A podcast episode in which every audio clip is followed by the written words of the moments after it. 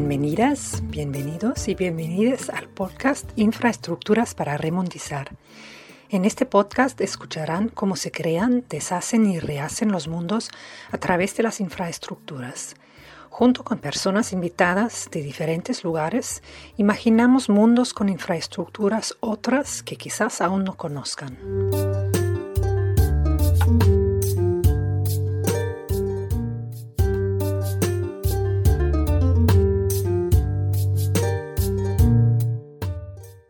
Bienvenidas, bienvenidos, bienvenides a nuestro podcast Infrastructure Rewardings o Infraestructuras para Remundizar. Mi nombre es Gemali Padouskanga y hoy está conmigo Pedro Ugbe de la Asamblea de Defensores del Territorio Maya Muximbal cuyo fin es proteger las tierras de los pueblos originarios de Yucatán. Nuestro tema de hoy es el proyecto de infraestructura, el mal llamado Tren Maya, y sus impactos en los proyectos de vida de los pueblos originarios residentes en la península de Yucatán. Pedro Ugbe es un indígena maya originario de Buxtehualtepec, Yucatán, defensor del derecho a la tierra y el territorio, escritor, poeta, docente, promotor cultural, filósofo de la cosmovisión maya, integrante de la Asamblea de Defensores del Territorio Maya Muximbal y del Congreso Nacional Indígena se ha dedicado a proteger las tierras de los pueblos mayas afectados por megaproyectos,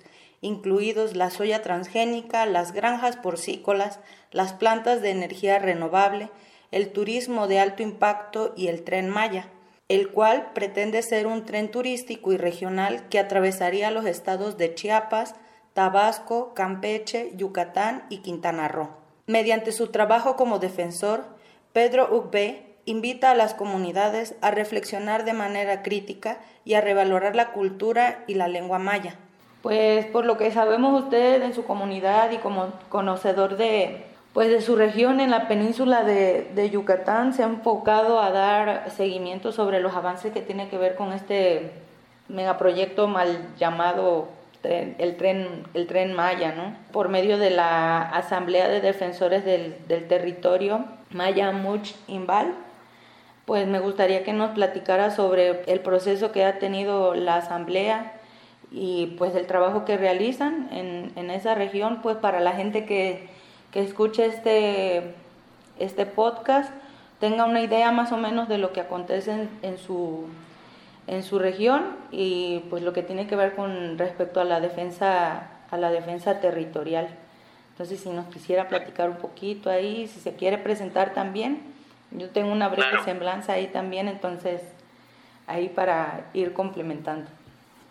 Vale, eh, mi nombre es Pedro Ucbe, soy maya de la península de Yucatán, eh, soy integrante de la Asamblea de Defensores del Territorio Maya Muchimbal, eh, soy fundador también de esta asamblea, de esta organización y estamos eh, trabajando por la defensa del territorio con alrededor de 25 comunidades o personas que vienen de 25 comunidades y que tienen la preocupación de cuidar su selva, su tierra, su agua y pues de, estas personas, mujeres y hombres, se compone la asamblea y,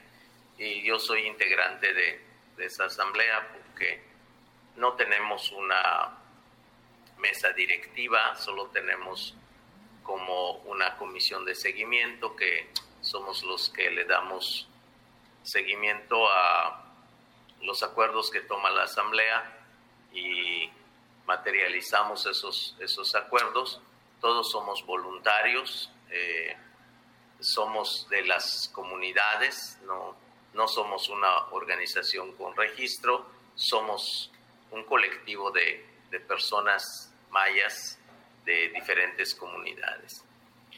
Pues eh, lo que nosotros hacemos en la, en la asamblea tiene que ver con una preocupación que empieza un poco antes de, que se anunciara formalmente la construcción del tren mal llamado Maya. Fue a través de algunos megaproyectos que conocimos primero, que son igual de destructores que muchos otros, que son los monocultivos de soya transgénica.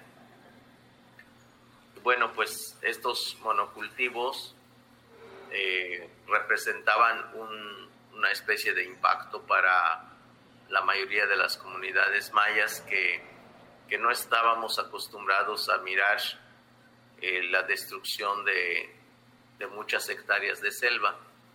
Y estos proyectos venían y se tiraban 500, mil hectáreas de, de selva para cultivar esa planta. También fue extraño para nosotros una un, monocultivo de, de, una planta extranjera para nosotros extraña. Aquí lo que sembramos es maíz, frijol, chile, calabaza. Pero pues la soya no es, no es lo nuestro. Y, y se comienza a, a, desmontar. Y bueno, vemos que en el, el desmonte se, afecta a muchas formas de vida que pensamos que es importante y es necesario conservar. Primero, pues se mata a los árboles, las plantas medicinales, los bejucos. Luego se matan a los animales, eh, se ahuyenta a los pájaros o los matan también. Eh, se contamina el, agua, tapan los pozos, eh, tapan los cenotes y y fumigan la tierra y matan las abejas. Entonces, este proyecto fue demoledor para nuestras comunidades. Fue así como comenzamos a, a pensar en la posibilidad de organizarnos como, como comunidades para resolver este problema, para evitar que se siga destruyendo nuestro, nuestro medio ambiente, nuestro entorno. Y pues sí, este, optamos por la vía legal, ganamos algunos amparos antes de que fuera este gobierno. Y, y bueno, a pesar de, de todo esto, vimos que los proyectos no, no paran, venían mucho más y, y aparecieron no solo más monocultivos de soya, sino aparecieron en una cantidad mayor las granjas porcícolas que se construían sobre los cenotes y tiraban toda la suciedad de las granjas dentro de los cenotes y contaminaban el agua. Comenzamos a dar otro pleito con, contra ellos y y luego llegaron las empresas que promueven las energías llamadas energías renovables, fotovoltaicas y, eólicas, y también desmontaban para tender los, los espejos que jalan la luz del sol o los postes que, que jalan el aire para convertirlo en, en corriente. Entonces también dimos una batalla muy dura contra, contra ellos y eso eh, creemos que, que, por esa razón que detuvimos varios proyectos, pues nos llegaron a amenazar de muerte a mí y a mi familia y a otro compañero. Entonces, eh, estos, estos proyectos se fueron como sumando otros como las inmobiliarias que que construyen grandes hoteles y restaurantes para el turismo y, ocupaban los lugares privilegiados o, o los lugares eh, atractivos para el turismo como son las zonas arqueológicas, los cenotes, las lagunas, las playas. Y, y bueno pues comenzaron a instalarse en una eh, cantidad pues bastante considerable. Finalmente, pues llegó este gobierno y, anunció el, el, tren mal llamado Maya y que creemos que este tren, pues, eh, vino a, a cerrar el círculo de, de estos proyectos, le vino a dar integralidad a, a este paquete de proyectos para convertir la península de Yucatán en un espacio de, de productividad, porque eh, no es un tren, sino es un proyecto de reordenamiento territorial que pretende convertir la península de Yucatán en un corredor industrial que conecte con el istmo de Tehuantepec y y pues allí puedan distribuir la mercancía hacia los dos mares, que haya un, dominio sobre los dos mares. Entendimos que este proyecto no es nuevo, eh, lo vimos en el periodo de Fox como el Plan Puebla-Panamá y, y, con otros gobiernos, con otros nombres, pero es exactamente lo mismo. Y bueno, pues este, empezamos a, a luchar contra este tipo de, de proyectos porque todos tenían en común pues ocupar nuestro territorio y, destruirlo. Pues los, los que siembran soya estaban muy contentos con el tren porque ya, ya tendrían un vehículo para transportar la soya y les conviene. Los que crían cerdos también les conviene porque les llegaría rápido la soya para criar a los cochinos y vender su carne, transportar la carne al istmo de Tehuantepec y de ahí a llevarlo a China. Eh, entonces les, les, queda, les queda muy bien. Y el que tiene su parque eólico, pues alimenta al tren con, con la corriente que produce. Y las inmobiliarias que construyen hoteles, pues tienen un vehículo para el traslado de los turistas. Entonces se convierte el tren en, en el proyecto integrador que cierra el círculo de estos proyectos para convertir la península en, en un basurero de productividad eh, que le sirve a los capitalistas, pero no a nosotros los, los pueblos originarios. En el 2018, 13 de enero del 2018, pues a raíz de muchas personas de diferentes comunidades que nos mandaban preguntar sobre lo que hacemos en favor de, de la gente que defiende su tierra, tenían problemas, pues eh, nosotros decidimos convocar a una reunión en la ciudad de Mérida para platicar con ellos la dificultad que, tienen.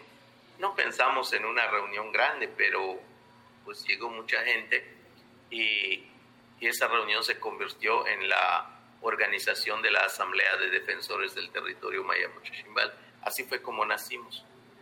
Y eh, pusimos tres principios fundamentales. Uno, que todos aquellos que quieran pertenecer a la Asamblea deben sostener el principio de la tierra no se vende ni se renta. Eh, cualquier persona que, que, quiera estar con nosotros tiene que asumir eso porque para eso es que nos organizamos. Un, un segundo acuerdo fue que no vamos a negociar con ningún partido político ni vamos a sentarnos a hablar con los partidos. Creemos que los partidos son el problema y no son la solución. Un, un tercer acuerdo es que no vamos a solicitar financiamiento a las, a las fundaciones, no queremos tener dinero porque creemos que si bien es cierto, eh, cuando no tenemos dinero tenemos un problema, también sabemos que cuando tenemos dinero ya tenemos dos problemas, entonces preferimos quedarnos con uno. Y, y así dijimos que todo mundo va a ser voluntario en, en este trabajo que, que hacemos, porque se trata de tomarnos de las manos para apoyarnos de comunidad a comunidad. Es un trabajo solidario entre comunidades, que, es así como nosotros lo, planteamos. Y cualquiera que nos quiera apoyar con, con cualquier cosa, eh, que tienen que ver, por ejemplo, un abogado, no le pagamos, nos, nos apoya gratis, si quiere, si no, pues ni modo, este, porque no tenemos dinero para, para pagarle. Y pues hemos tenido el acompañamiento de académicos que hacen estudios y que nos ayudan mucho con, con, los estudios que hacen sobre medio ambiente, sobre agua, sobre tierra, todo ese tipo de cosas. Y también eh, pues pensamos en algunas estrategias de, de lucha, principalmente para saber lo que vamos a hacer como asamblea, porque creemos que que esto es un proceso y va a ser un proceso muy largo. Pensamos que era importante bajar toda la información que la gente necesita tener, no la basura que le tiran por la radio y la televisión, oficialista sobre todo, sino la información que necesita saber y eso es un trabajo también de filtrar la información, de buscar la información, eh, ya sea de de los medios, ya sea de, las universidades, ya sean de los académicos, ya sean de, de las instituciones, que sea información que la gente necesita. Lo traducimos al maya y se lo llevamos a la gente en las comunidades y generamos la discusión con ellos a través de reuniones, asambleas y talleres. Y después de que la gente tiene la información, decide si comienza a, dar una batalla jurídica o, la batalla que, quiera dar. Eh, otra estrategia que pensamos era una agenda mediática. Nos eh, decidimos eh, usar las redes sociales como, como una especie de trinchera y pues buscamos el Twitter, el Facebook, el Instagram, el correo electrónico, eh, todo lo que, canal de YouTube. Eh, pues dijimos, es, esto es, no es para divertirnos, es para trabajar, no vamos a, a usarlos para, para, diversión, vamos a usarlos para, para el trabajo. Y nos, nos ha ayudado muchísimo las redes sociales. Ha sido muy, muy interesante el resultado que nos, que nos ha dejado. Nos ha permitido llegar a, a casi todo el mundo, a mucha gente nos conoce hoy gracias a las redes sociales. Y pues la mayoría de la gente que nos busca lo hace por, pues por el Twitter, por el inbox, por, por el Facebook, por, por Instagram. Y pues así nos, nos buscan y vamos entablando alguna plática. Y a veces pasa esto, nos damos una entrevista, me invitan a dar una charla, en fin. Y bueno, nos ha dado un, maravilloso resultado y entre eh, esta agenda mediática también decidimos hacer un podcast que le llamamos la, radio, la no radio Mucho Chimbal y lo sacamos al aire todos los lunes a las 7 de la noche. Y, y es una radio que pues este, eh, usamos en maya y en español. Eh, y bueno, como yo escribo un poco de literatura, escribo poesía y, narrativa, pues en la radio leemos poesía maya y contamos cuentos en maya también. Y, bueno, un poco de música, un poco de cosas así, que eh, entrevistas con la gente de abajo, la gente de a pie, testimonios sobre su comunidad. Y, y bueno, ahí está, si un día tienes tiempo puedes entrar a nuestra página y ahí está, ¿no? Y bueno, este, eh, lo otro es, la otra estrategia es una alianza con, con los académicos. Hicimos alianza con universitarios y con académicos que son, pues, gente consciente de nuestra lucha, que conoce lo que hacemos o que entiende esto que hacemos y cuando son líderes de opinión, entonces escriben textos eh, de opinión en los periódicos para fortalecer nuestra lucha o para, poner en la mesa nacional nuestra lucha. Asimismo, este, eh, hacen estudios de investigación sobre muchas cosas y nos lo mandan y nosotros lo llevamos a, a los pueblos, nos reunimos con ellos para que pues ellos nos den eh, la información que necesitamos. Hoy, por ejemplo, nos reunimos con, con varios académicos y ellos nos, nos, dijeron, ya estudiamos la manifestación de impacto ambiental de este megaproyecto de energía renovable que se va a poner en Bacalar, son tantos eh, aerogeneradores, son tantas hectáreas, son estas empresas, y ya con esa información que nos dan, nosotros ya podemos ir al pueblo y decir, pues por aquí viene el golpe, ¿no? Y bueno, pues este, eso es un poco lo que hacemos y, hacemos un, un proceso de formación que le llamamos de formación política comunitaria con jóvenes de diferentes comunidades. Cada mes o mes y medio nos reunimos aquí en la casa para eh, abordar un tema durante todo el día del sábado y mediodía el domingo y después se regresan a su casa. Y, queremos formarlos para que ellos sean los defensores de sus comunidades, porque la idea que nosotros tenemos es que son las comunidades quienes tienen que eh, tomar en sus propias manos la, defensa propia, su propia defensa. Claro. Y, y, no dejárselo a las ONGs, porque muchas veces las ONGs venden los, las causas, eh, se enriquecen los, los ONGeros y la comunidad sigue siendo la, la misma situación o peor todavía. Y, y a veces ellos en lugar de dar la información la guardan porque ellos trabajan muchas veces con base a un proyecto que les aprueban y no con base a las necesidades que tiene la gente. Entonces, pues un poco eso es lo que, lo que hacemos a grandes rasgos en la, en la asamblea y de cómo empezamos. Ok, muchas gracias. Pues quisiera enfocarme un poco um, a este tema de, pues, de infraestructura este, y hablar un poco sobre este Em, sobre el, tren, el tren Maya, bueno, el mal llamado tren Maya, y pues si nos quisiera platicar un poco sobre pues em, el avance, y me refiero pues a esta situación como de, obra, cómo, cómo, ha ido avanzando en, en su región, em, si ha creado eh, conflictos entre diferentes grupos de la población, y mm, cómo ha sido eh, el proceso de adquisición de tierras para ese, para ese proyecto. Sí. Claro, este, sí ha sido una experiencia muy, muy fea, muy lamentable, porque a partir de que se anuncia el, el tren por el presidente en su toma de posesión, pues nos deja a todos sorprendidos porque nosotros ni necesitamos un tren ni pedimos un tren. Entonces este, este tren eh, ha generado muchas situaciones o, muchos impactos negativos en la población.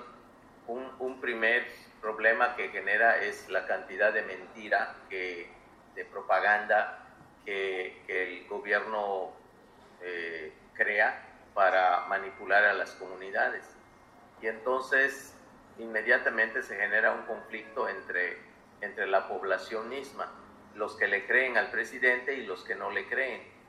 Eh, y, bueno, comienza a desplegar una gran cantidad de, de gente pagada por Fonatur para, para convencer a la gente o para presionar a la gente o para amenazar a la gente. Mm. Luego, a partir de que se anuncia el tren, eh, las empresas eh, comienzan a, generar esto que se llama especulación de la tierra, comienzan a comprar tierra por todas, por todas partes y, a despojar a la gente de su, de su tierra.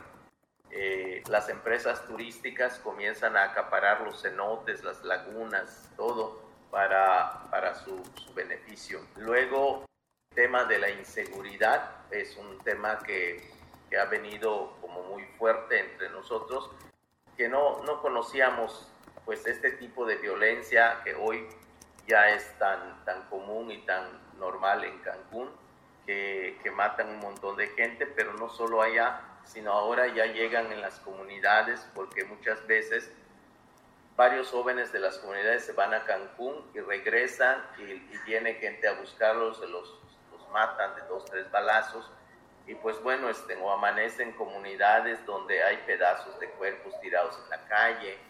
Eh, se, ha puesto muy, muy feo, ¿no? Todo esto pues de, detrás de, del tren. El impacto ambiental ni se diga, hay un impacto ambiental impresionante que el tren ha, generado, son 1.500 kilómetros de recorrido que, tiene y pues eh, hay un impacto ambiental impresionante. El presidente dijo que no tiraría ningún árbol, pero pues ya nos dimos cuenta que este presidente dice las cosas pues así como decían en la televisión, como dice otras. Entonces, eh, tiene siempre otros datos, nunca los muestra, pero este, siempre tiene otros datos. Todo el que difiera con él es de derecha, es de extrema derecha, es conservador. Bueno, nos, nos parece un tipo que, que, no merece respeto. Entonces, eh, el, el, el, otro problema es lo que llamamos el patrimonio cultural. Eh, se ha desbaratado una gran cantidad de monumentos, de edificios prehispánicos, hay un saqueo de, de las piezas arqueológicas que, que, están en el camino del tren. El INA no, no, no hace nada porque pues todo está dominado por el presidente, que domina el Congreso, domina el, el, el Poder Judicial y bueno, todo este tipo de, de, broncas. Y pues hay una inconformidad impresionante con, con el tren por un lado y por otro lado hay gente que, que le cree también por, por la propaganda de bienestar que ha eh, diseminado en, en toda la, la, península de Yucatán. El tema de nuestra lucha legal contra el tren consiste en, en solicitar eh, los amparos para proteger eh, nuestro territorio, pero para denunciar también los actos de violación a los derechos que, el Estado comete en contra de, de las comunidades. Sin embargo, el Poder Judicial no ha hecho nada, el tren nunca ha parado a pesar de que eh, ha habido resoluciones favorables para nosotros. El, gobierno federal no ha parado y ha seguido haciendo con mayor velocidad este trabajo, pero desbaratando y destruyendo todo lo que está a su paso sin el debido cuidado al, al patrimonio cultural. Eh, es este, este proyecto pues ha mostrado a dos años de que se empezó a construir su, su peso eh, muy dañino, primero porque al principio el presidente ofreció algo así como, como que el tren fuera la panacea de, de, los pueblos, ¿no? Eh, que si necesitas agua, pues el tren va a traer agua Necesitas corriente eléctrica, el tren lo va a traer. Necesitas empleo, el tren te lo va a traer. Tienes impotencia, el tren te lo va a curar. O sea, el, el tren te, te, cura todo. Y, y, bueno, a dos años de que, de que se ha desparramado esta propaganda, pues ninguna comunidad ha tenido estos beneficios. No obstante, las empresas constructoras del tren han triplicado y cuadruplicado sus ingresos gracias a, las adjudicaciones a veces directas que se les ha hecho para el, trabajo de, de, este megaproyecto. Y bueno, ya vimos cómo la cantidad de dinero que le han inyectado del presupuesto de este año, le han inyectado una gran cantidad de, de dinero. El, el, presupuesto pues se ha disparado de una forma impresionante. Y pues eh, aún así me parece que, que todavía les, les, falta mucho, pero quizá lo más, lo más grave es que ahora ya sabemos que el tren va a ser eh, controlado por el ejército, va a ser construido por el ejército, va a ser controlado por el ejército y las ganancias se van a ir para la jubilación del ejército. Entonces es un tren militar eh, es cierto que es un tren con M, pero no de malla, sino de militar, y es, y es así como, como lo han hecho. Entre las violaciones a la, a la ley que son flagrantes es la falta de los estudios de impacto ambiental, no tienen estudios de impacto ambiental, no tienen un proyecto ejecutivo y por eso ha cambiado de ruta muchas veces, pero lamentablemente ha destruido en, en rutas en las que luego dicen no es por aquí, vamos a cambiar, pero ya destruyeron una, una buena parte de, de la selva o del lugar donde se había pensado hacer. En fin, eh, en síntesis, pues con el tren tenemos más pobreza, más inseguridad, eh, más desesperanza y, sobre todo el, mismo engaño, ¿no? Entonces es, lamentable que, esto sea ahora, por ejemplo, en la consulta de revocación de mandato, que es ratificación de mandato, se gastó no sé cuántos miles de millones que no sirven para nada porque pues ni siquiera logró el porcentaje para que sea vinculante. Aquí no tenemos medicina, no tenemos buenos hospitales, las escuelas eh, no, se, no se limpiaron cuando los niños regresaron a clase, no había agua y, no se atendió eh, la, logística de la escuela para que esté acondicionada para la salud de los niños. Pero se gastó dinero en esto, se gasta en el tren, se gasta en, en los proyectos de, de campaña del gobierno y de los proyectos eh, que pues él se ha propuesto como, como el desarrollo que, él piensa y, sueña. Y peor todavía porque lanzó un decreto en donde ese decreto pues este, plantea que no, no tiene que entregar ningún, ningún permiso o pedir ningún permiso a las demás instituciones, sino este decreto pues este, dice que en cinco días le deben dar por una institución el permiso que necesita y si no, no contestan, pues se da por enterado que sí, porque son de seguridad nacional. Mm. Entonces todo esto pues este, nos, nos deja en un estado de indefensión y por eso estamos de esta manera y lamentablemente hay mucha gente que todavía le cree. Salieron a votar 16 millones de personas o por lo menos 15 millones y pues este, se ve que tiene, tiene tablas para mentir y y tiene una facilidad para manejar a, la gente, pues y también con el dinero que tienen para comprar voluntades, ¿no? Que, nos parece que esto es una acción del, de, un gobierno del pasado que, que, hoy se vuelve a hacer con, con, este cinismo. En fin, nosotros pagamos los platos rotos de, de todo esto. Es un poco lo que te puedo comentar sobre el tren en lo general. Gracias, don Pedro.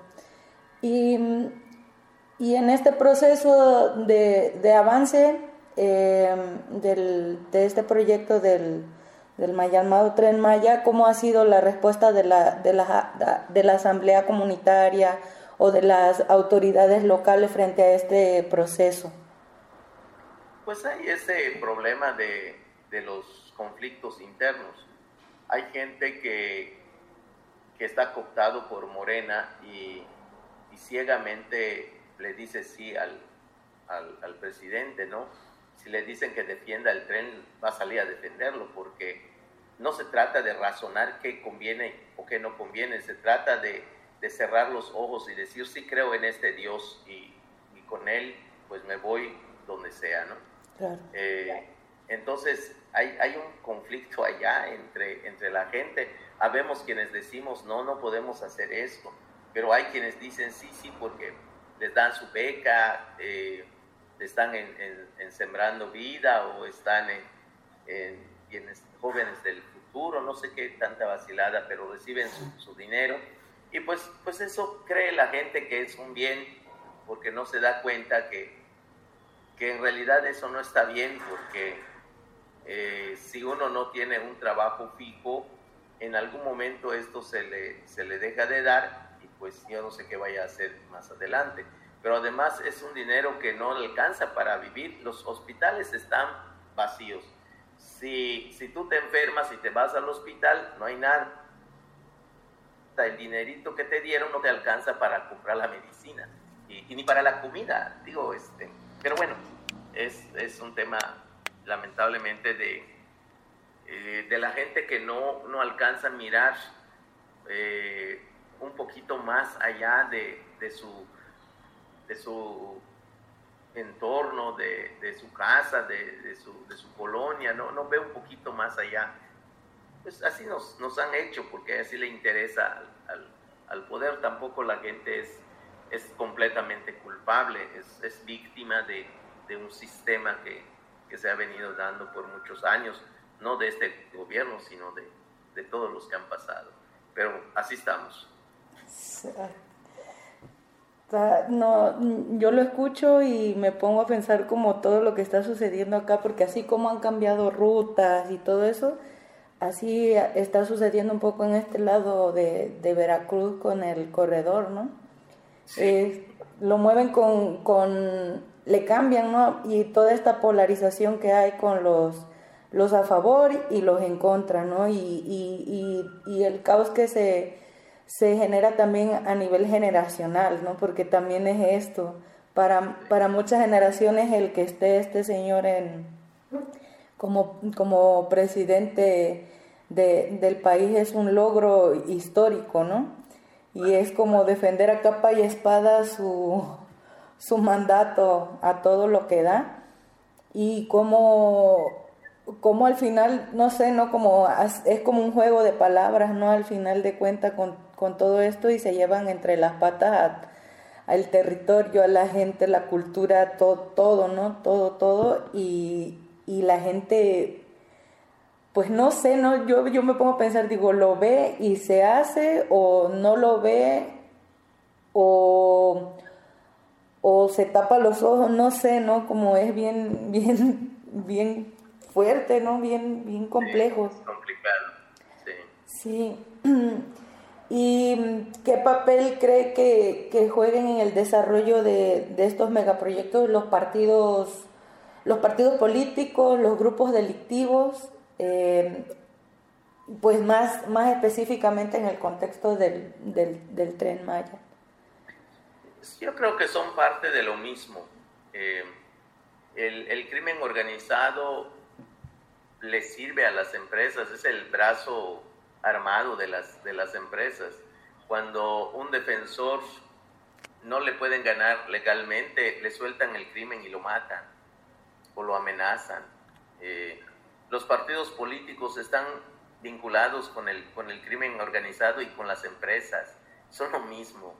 Entonces, eh, justamente por eso nosotros dijimos, no vamos a dialogar con los partidos, porque, porque el crimen organizado se organiza en torno a las drogas y se organiza en torno a las leyes con corbata en, en, los congresos y los empresarios se organizan en, pues, en sus empresas, ¿no? pero es, son lo mismo, es parte de lo mismo.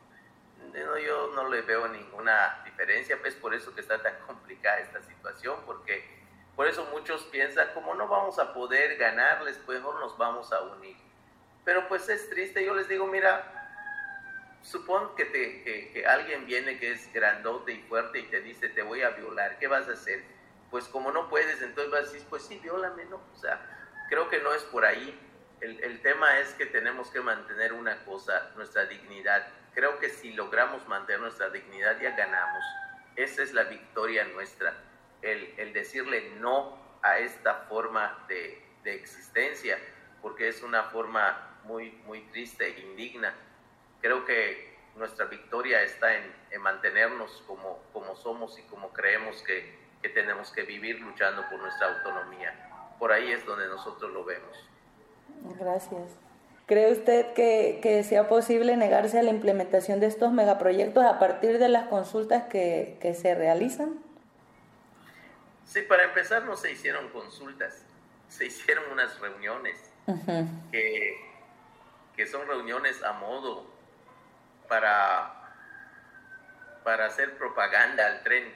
Son unas, unas, unas campañas políticas que se hicieron para manipular a la gente y ofrecerles paja. Y pues en ese momento la gente aceptó la paja porque estaba acostumbrada a comer paja. Y pues fue la gente que, que llevaron porque tampoco se hicieron consultas a las comunidades. Escogieron algunas personas que ya habían sido previamente corrompidas por Fonatur y, los llevaron a un, a un día de reunión, les dieron de comer, les dieron su pasaje, les dieron todo, para que digan sí, y, dijeron que sí, pero, pero eso no es una consulta, eso es una fiesta. Entonces, eh, pero pues nosotros hemos dicho no desde el principio y, y vamos a decir, pues, pues no, y, y, lo decimos no, no porque estamos en contra del presidente, no porque estamos en contra de su partido. Nosotros no estamos peleando qué hizo. Nosotros estamos en contra de un proyecto que está dañando nuestra vida y queremos que dejen de lastimarnos porque ya llevamos más de 500 años con esta misma situación. Eso es lo que peleamos. Que si alguien es, es o no del PRI, de Morena, del PAN, a, a nosotros no nos interesa eso. Somos apartidistas. Nosotros queremos cuidar nuestra forma de vivir en nuestro medio ambiente, en nuestro territorio, en nuestra península. Ahí es donde queremos vivir y pues queremos que respeten nuestra vida y nuestra forma de, de vivir nada más. Eso es lo que, lo que planteamos. ¿Cómo ha sido el proceso de la defensa jurídica frente al, al mal llamado Tren Maya hasta, hasta ahora? Ha sido muy complicado porque primero las leyes no están pensadas ni por indígenas ni para indígenas. Es una ley occidental, burgués, neoliberal, que, que le da todas las ventajas a, a las empresas. Y, y, luego las empresas tienen dinero para comprar a los diputados y los hacen. Y los diputados es su chance de cobrar su, su lanita para hacer ese, ese tipo de ley. Y se compran a los jueces también. Y los jueces, pues, pues es el juez, ¿no? ya digo, ya digo.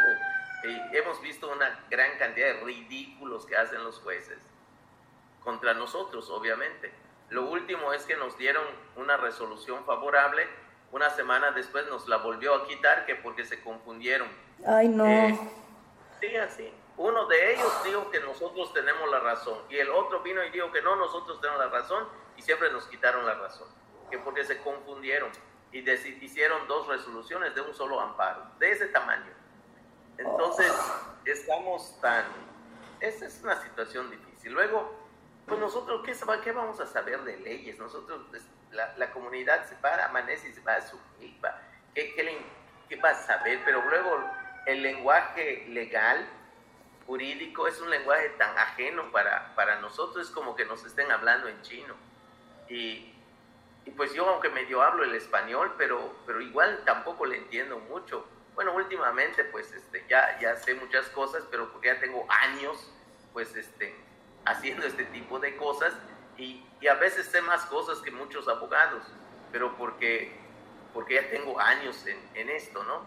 Y, y, y, no necesariamente lo estudié, sino por las luchas que hemos tenido, pues hemos, hemos aprendido cosas y un montón de talleres sobre cuestión jurídica, pero, pero es decepcionante, es, eh, eso de, de, las leyes, pues es cierto como dice mucha gente que, que, que uno es mejor ni, que, que, ni se entere de cómo, de cómo hacen las leyes, así como no se debe enterar de cómo hacen las salchichas, igual no se debe enterar de cómo se hacen las leyes. Entonces, cuando uno lo descubre, uno se asquea y, y, y, y, bueno, vives con el dolor de saber que, que todo es un, eh, es un engaño, es, es una herramienta para aplastar a los que estamos abajo. Así, así es. Entonces ha sido una, una lucha difícil, complicada. Se podría ganar alguna cosa pequeñísima si uno tiene un muy buen abogado. Nosotros hemos tenido la, pues, la fortuna de, encontrarnos de repente con algún abogado muy bueno y hemos ganado alguna cosa. Pero hay muy pocos abogados, así muy buenos, y de esos muy pocos que hay, pues casi nadie quiere trabajar gratis también, pues tiene razón, tiene que comer. Y nosotros lo que hacemos es ir y decirle, oye, tú eres muy bueno para esto, ¿será que me puedas ayudar? Sí, pero cobro 50 dólares la hora. Bueno, pues, nosotros no tenemos nada que, que ofrecerte, solo si, si quieres ayudarnos gratuitamente. De repente ha habido alguno que dice, sí, sí, les ayudo un tiempo o un caso. Y así es como, como trabajamos. Pero pues estamos en, en la indefensión, es, es, terrible. Yo creo que como cultura maya, en, dentro de pocos años ya, ya desaparecimos, porque, porque eso es lo que quiere el Estado, desaparecernos y, y hacer negocio con todo lo que pueda hacer negocio no hay, un, no hay una responsabilidad cultural, moral, no, aquí lo único que vale es el poder del, y el dinero, nada más. En cualquiera, ya sea de derecha o de izquierda, son igual de, cerdos, con el perdón de los cerdos. Gracias. Y mm, hace, hace un momento mencionaba como pues de esto del patrimonio cultural, este, y pues ciertas eh, afectaciones ¿no? que, usted ve como más, más claras con respecto a, este megaproyecto en, en su región. Entonces, si quisiera, si quisiera platicar, pues lo que usted quisiera, em, ¿cómo cree que cambiará em, este, pues este megaproyecto, la vida y la cultura de los pueblos en la, en la península de Yucatán? Bueno, el, el, modo como la mayoría de la gente occidental entiende, entiende el, desarrollo es, me parece parecido con, con los estándares de belleza que se mira en Occidente también es bella una mujer de 90, 60, 90, ¿no? Este, blanca, eh, pues este, con cara de, europea o, de holandesa. O sea, el estándar de belleza es esa, los, los que somos chaparritos, gorditos, estamos feos. Pues así es el desarrollo. Entonces, el desarrollo aquí, si hay una ciudad, hay, hay este, McDonald's, hay... Eh, Kentucky Fried Chicken, hay pizzas, hay este, espagueti, entonces, entonces llegó la civilización y el desarrollo. Pues eso es lo que hacen y dentro de unos años eso va a pasar aquí. Eh, la, la situación es que una vez que la península se convierta en un corredor industrial, pues vamos a ver la famosa comida rápida y, y hasta para ir al baño es rápido porque pues se necesita trabajar pues es, pero son los estándares de, desarrollo que, que procuran, que, que, hacen, ¿no? Y cuando hablan de desarrollo, de esto están hablando, ¿no? De tener cinco muertos, diez muertos todos los días en Cancún, pues ya es, es, desarrollado. Entonces, como está desarrollado, está bien que, que se los maten igual, no pasa nada. Los ríos secándose, sí, es el desarrollo, no pasa nada. El feminicidio, sí, pero es el desarrollo, está bien, no pasa nada entonces eso es lo que va a pasar, eso es lo que están haciendo, ¿no? No, no le vemos nosotros, a lo mejor suena muy pesimista, pero por lo, visto, pues es ahí donde, donde vamos, ahí está en, en, todo el país, uno puede ver cómo está la situación, y pues el gobierno muy feliz, como, como dice, estoy feliz, feliz, pero, y hay, señor, los asesinatos, sí, pero no es el Estado que lo hace, ¿no? Así que no me, no me responsabilicen porque no el Estado lo hace. O sea, como no el Estado lo mandó a hacer, pues que los maten, no, no pasa nada. Así, así va a pasar. ¿Y qué más? Hay 16 millones todavía que creen en él y le sigue votando. ¿Y qué más? Así. ¿Puede compartir una valoración que haya hecho usted eh, respecto a, a la estrategia esta de, de seguridad eh, actual? en particular respecto al papel de las, de las Fuerzas Armadas en la seguridad de, de estas instalaciones estratégicas. Eh, sí, yo, yo lo que creo es que a mayor presencia del ejército, mayor inseguridad tenemos, porque el, el ejército está entrenado para matar, ningún ejército está entrenado para para proteger, para abrazar, como dice López Obrador, sino el ejército está preparado para matar, pues los ejércitos para la guerra. Es más, no debe de haber ejército. No sé por qué, porque este pinche país tiene, tiene que gastar un montón de dinero para que el ejército vaya a construir y vaya a barrer. no, entiendo eso. Eh, pero además, ¿contra quién vamos a pelear? O sea, ¿a quién le vamos a ir a hacer la guerra? Estados Unidos entra a orinar la hora que quiera y a cagar a la hora que quiera en este país y no le dicen nada. Entonces, ¿para qué chingado queremos un pendejo de ejército como ese? Digo, eh, eh, es, es, pero además vemos cómo Cienfuegos fue pues un tipo súper relacionado con el narco, era jefe del narco, ahí lo, lo encerraron allá y vieron los gringos, sí, sí lo es, y los gringos sí hacen investigación pero vino el gobierno, lo sacó y lo trajo aquí para, espacial. Digo, entonces, ¿dónde está la esperanza? Una valoración, pues así positiva, no, no creo que haya, no, no, no lo veo. Yo, yo veo que si revisas, por ejemplo, los, la información que acaba de dar eh, el artículo 19, que es una organización que, que trabaja esos temas, o los del GEI, que, que, acaban de hacer el informe sobre Ayotzinapa, vemos cómo el ejército ha, ha, matado gente, siempre, siempre. Entonces, cuando te dicen vamos a poner el ejército aquí, allá, acullá, ay Dios, es temeroso. Entonces, pero además una cosa que, que espanta, este señor, entre comillas, presidente, cuando va a entregar la obra al ejército, les dice, ahí está el tren, cuídenlo, es de ustedes, tienen que protegerlo. Si nosotros nos preguntamos, qué chingones van a proteger al tren, pero, pero van a matar a la gente, ¿no? O sea, al tren hay que proteger, no a la gente. Pero además, ¿de quién lo van a proteger? De nosotros que somos los, los eh, habitantes eh, históricos de esta tierra, de nosotros lo van a cuidar, nos, nos, van a matar.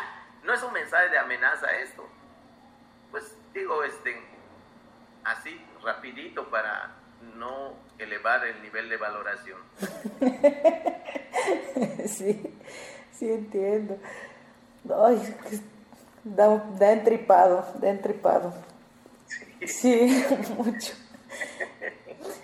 ¿Y mm, cuál, cuál cree usted eh, que sería ahora la mejor estrategia en un supuesto, ¿no? Para, para mantener o restablecer un un, un proyecto de vida otro a, a, partir de las cosmovisiones de los pueblos originarios, de los pueblos indígenas, ya sea vía legal, eh, política, económica y otras más que usted sugiera? Yo creo que es, es un proceso muy, muy importante porque debe empezarse por caminar comunidad por comunidad para preguntarle a las comunidades cómo piensan su desarrollo. Eh, cada comunidad debe discutirlo y debe acordar, porque las comunidades saben lo que quieren, saben lo que necesitan, y hay que preguntarles. Ellos deben decir qué es lo que necesitan.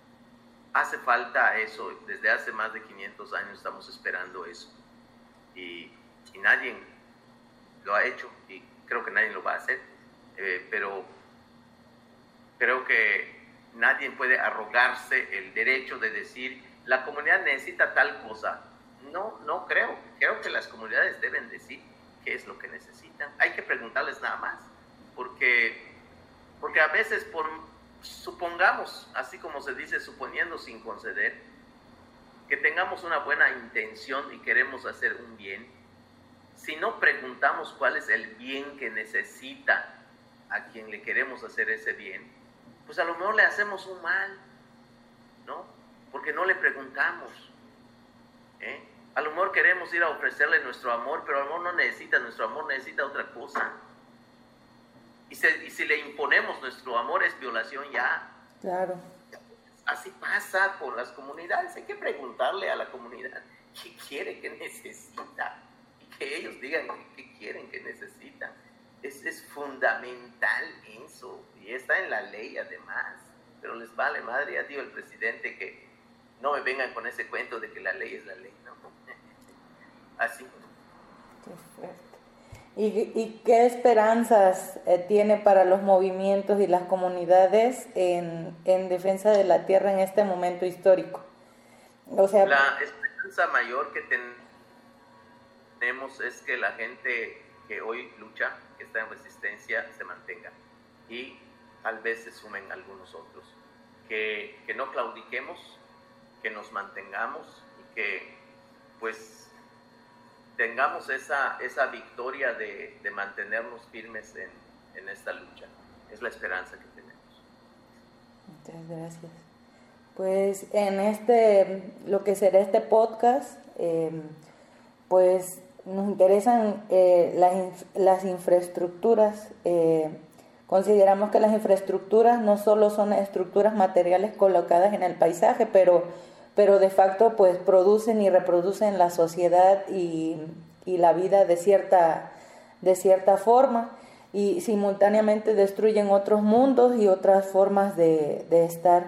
Entonces, desde, desde su perspectiva, eh, ¿qué y cómo serían las infraestructuras para la gente? Es decir, ¿qué serían estas infraestructuras que, que, beneficien las, a las poblaciones locales, a los pueblos originarios? Es un poco basada como con la, pregunta anterior, pero ¿cómo, ¿cómo serían generadas, implementadas? Eso es justamente las cuestiones de las formas. Yo creo que es derecho sagrado de las comunidades decirlo. Lo que creo que podemos decir es que lo que se necesita es fortalecer la vida, la vida que tiene que ver con la paz, la vida que tiene que ver con la salud, la vida que tiene que ver con la educación, la vida que tiene que ver con, con, el tejido social, con, el, con la convivencia. Eso necesitamos y las formas le corresponde creo que a la sociedad eh, pensar en, en cómo eh, teje esa estructura o cómo la construye. Muchas gracias, don Pedro, por, por estar aquí, pues compartir sus conocimientos con, con, nosotros. Yo, yo le agradezco muchísimo pues esta su contribución y su reflexión sobre, más que nada porque es la voz de, de una persona que vive en el territorio, ¿no? que habita el territorio desde hace mucho tiempo pues toda esta perspectiva deja un, pues mucho que pensar también a nosotros, ¿no? En, en el lugar donde, donde estamos. Claro que sí, muchas gracias, un abrazo. Igualmente. Adiós. Hasta luego. Vamos a tener más podcasts en breve sobre problemáticas relacionadas a infraestructuras y las propuestas y posibles alternativas desde las comunidades afectadas. Observen este espacio. Mi nombre es Gemalipa Doskanga. Un saludo cordial a todas, a todos, a todes que nos han escuchado. Cuídense mucho y hasta la próxima.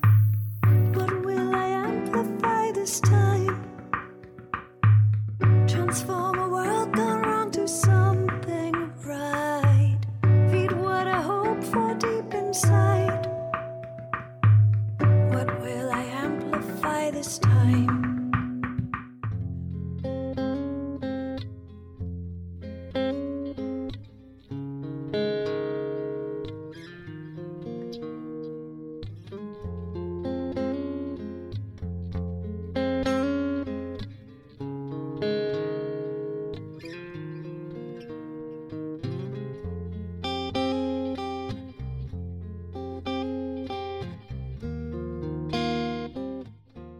Gracias por escuchar Infraestructuras para Remundizar. Este podcast utilizó música de Reisberg, Snowflake y Yavolinos.